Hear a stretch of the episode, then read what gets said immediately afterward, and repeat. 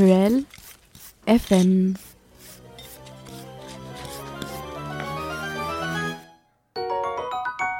Avec Aurélie et Mathéo, évidemment. Salut Eh bien voilà, bon retour de vacances. Finalement, moi je suis de retour, enfin. Ça faisait longtemps que je n'avais pas été au micro de Truel FM, ça m'avait beaucoup manqué.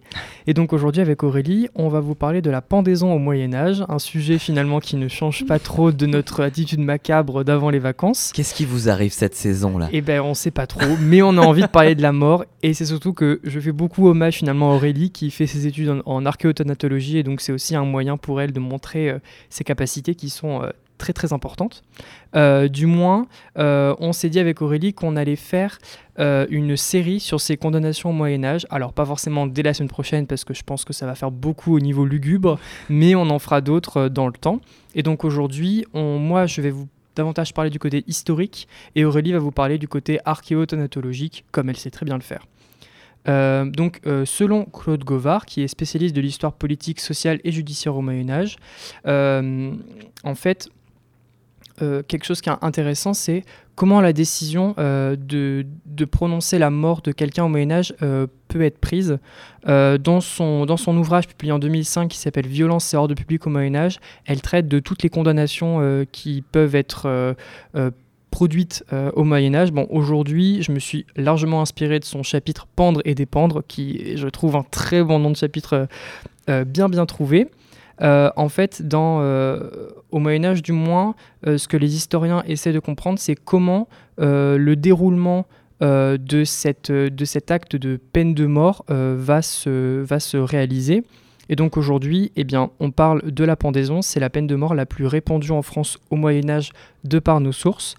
Euh, la pendaison, c'est une condamnation qui est, euh, euh, qui est une sentence qui est mise sur la tête de quelqu'un quand il a réalisé des vols ou des meurtres ou tout autre type de, de crime qui relève de ces deux, de ces deux grands jalons.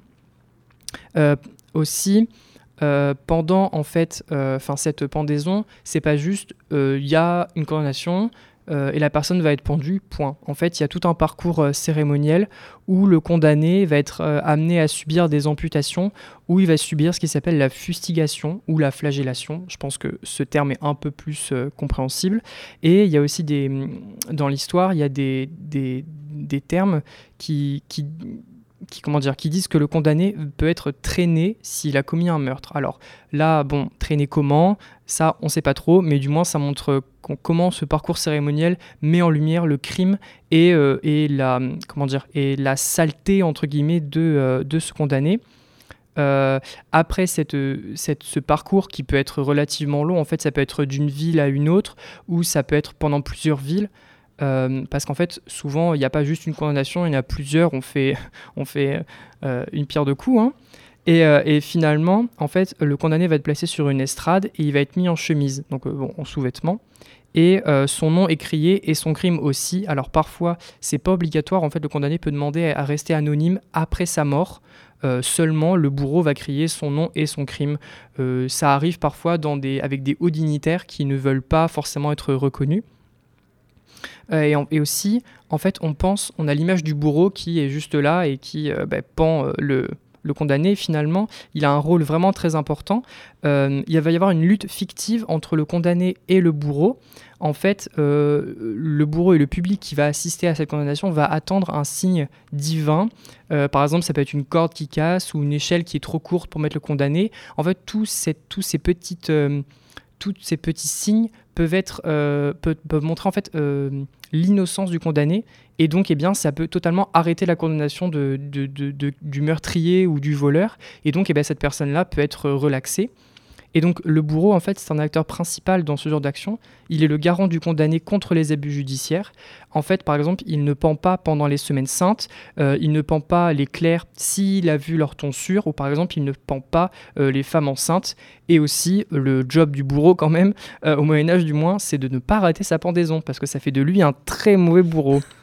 Et donc, après la pendaison, Aurélie va vous parler du reste, mais du moins, il y a la possibilité aussi d'avoir d'autres supplices. On peut, voir, on peut voir par exemple une décapitation, des, démembrements. Ça, c'est davantage des supplices qui vont être réalisés quand le, condamné aura fait des crimes politiques. Mais dans la plupart des cas, le corps reste pendu au gibet, donc qui est la potence de pendaison. Euh, et le mort peut y rester quelques jours, des semaines, voire parfois des années. Ça s'est vu avec des personnes, avec des personnages très, très importants euh, du monde de l'histoire de France euh, au Moyen Âge. Et on laisse le corps sur ce gibet. Et donc c'est un geste qui montre que l'on refuse aux défunts une sépulture chrétienne. Et donc c'est là que je vous laisse avec Aurélie. Euh, donc moi, pour, euh, pour ma partie, euh, je me suis appuyée sur un article de Mathieu Vivas, donc qui a travaillé dans cet article sur la, la corrélation entre les lieux d'exécution et les lieux d'inhumation. donc pour la partie qui nous intéresse, donc il a travaillé sur les fourches patibulaires. Donc en fait, c'est des super structures construites où on pend plusieurs corps ou des morceaux de, de corps de criminels. Et donc là, il y a une vocation en fait de, de faire en grand pour essayer de de montrer l'exemple et de, dire aux gens euh, ne commettez pas de crime, sinon il vous arrivera ça. Euh, et donc, c'est marqueur en fait d'un pouvoir judiciaire et euh, autoritaire euh, pour qu'en fait on ne désobéisse pas à l'autorité sous peine d'être pendu comme on l'est là. donc lui, il va utiliser trois exemples de fourches patibulaires. Donc la fourche patibulaire de Montfaucon qui est à Paris, celle des Cornebeuf qui est à Périgueux et une qui se situe à Zurich. Euh, donc, euh, c'est des fourches patibulaires qui euh, servent, elles, de, de lieu d'inhumation.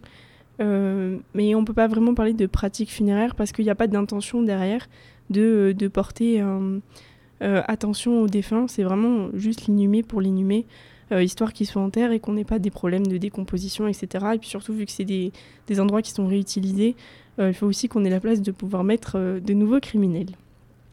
Donc à Montfaucon, euh, on sait que les corps restent euh, décomposés. Euh, en fait, on attend que le corps se décompose et il tombe dans une espèce de fosse qui est en dessous des fourches. Donc, quand vous êtes trop mort pour rester pendu à votre corde, vous tombez dans le trou qui est prévu juste en dessous. donc, ça fait une espèce de grosse fosse commune pour les pendus. donc sur à, à Écornebeuf à Périgueux, on sait qu'on peut avoir le même traitement qu'à Montfaucon, donc la fosse où, vous tombez quand vous êtes trop mort. Euh, ou alors, euh, on peut décrocher les criminels et ils sont enterrés euh, dans des fosses communes aussi. et on sait que certains morts criminels qui sont morts en prison sont aussi enterrés sur ces endroits-là. et donc, ils sont enterrés souvent nus. et on sait que les pendus gardent leur corde autour du cou. On va juste couper la corde et on, on met le pendu.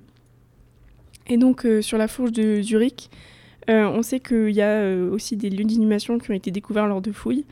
Euh, on a retrouvé notamment trois corps masculins. Euh, donc il y en a deux qui sont enterrés dans la même fosse, euh, qui est une fosse très restreinte, très petite. Donc là aussi, ça prouve qu'il n'y a pas de traitement funéraire. On met vraiment les corps là parce qu'il faut qu'on s'en débarrasse. Et sur le troisième corps, on a pu voir qu'il avait les mains liées dans le dos. Et on a des traces de pendaison qui sont visibles au niveau des vertèbres cervicales. Donc on va voir la, la première vertèbre qui tient votre tête qui va faire une petite rotation rotation qu'on peut voir quand on a la tête qui part, quand on a l'image du pendu qui est pendu et qui a sa tête qui part en arrière. Et on sait aussi qu'il y a un petit os qui est en avant euh, de la bouche qui vous permet de parler, qui est au niveau des vertèbres cervicales. Et donc ce placement-là montre qu'il a été pendu. Donc en fait, on voit que euh, on peut avoir des lieux d'inhumation sur les lieux d'exécution. Et en fait, c'est plutôt une forme de désociabilisation des criminels. Euh, c'est loin des villes, c'est pas dans les cimetières chrétiens. Donc ils sont mis à part, ils n'ont pas de sépulture chrétienne. Et donc là aussi, il y a une forme en fait de, de continuité du châtiment au-delà de la mort. Voilà. Eh bien, merci beaucoup Aurélie pour, euh, pour ce point archéo-thanato. Euh, pour l'agenda archéo euh, de cette semaine, mardi 7, il y a une conférence au musée d'Aquitaine à 18h sur l'art paléolithique de la vallée du Koa. qui va être très intéressante. Et jeudi, il y a deux événements. une conférence sur le sanctuaire de Déméter de Konos de Cari à travers les trouvailles monétaires, donc à la maison de l'archéo à 18h. Et le soir même, il y a Attention, la nuit de la peur à la bibliothèque Robert Etienne, donc toujours le 9 novembre, de 18h à 21h, une soirée en, trois temps, et je pense que ça peut être euh, assez, euh, assez intéressant, ou du moins ça peut peut-être faire peur. Et euh, je crois qu'Aurélie a une question à nous poser. Pour le fun fact d'aujourd'hui, je voulais vous poser une question. Est-ce que vous pensez que les pendus meurent directement quand ils sont pendus? Ah, je sais pas du tout parce que euh, on a toujours la présentation de la personne qui s'étouffe et tout dans les films, mais je crois que ça fait juste snap et on, meurt sur le coup, non? Et bien en fait, il y a les deux cas.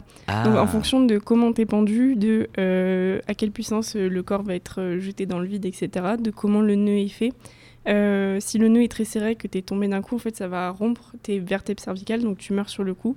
Et après, il y a des. Donc, ça, ça va plutôt être pour les gens, euh, comme disait Mathéo tout à l'heure, les dignitaires, on les fait mourir sur le coup, un peu pour les dé- comme pour les décapitations. Ouais. Euh, les élites, on les tue à l'épée, comme ça, c'était d'un coup sec, et d'autres avec la hache, c'était un peu plus de la boucherie.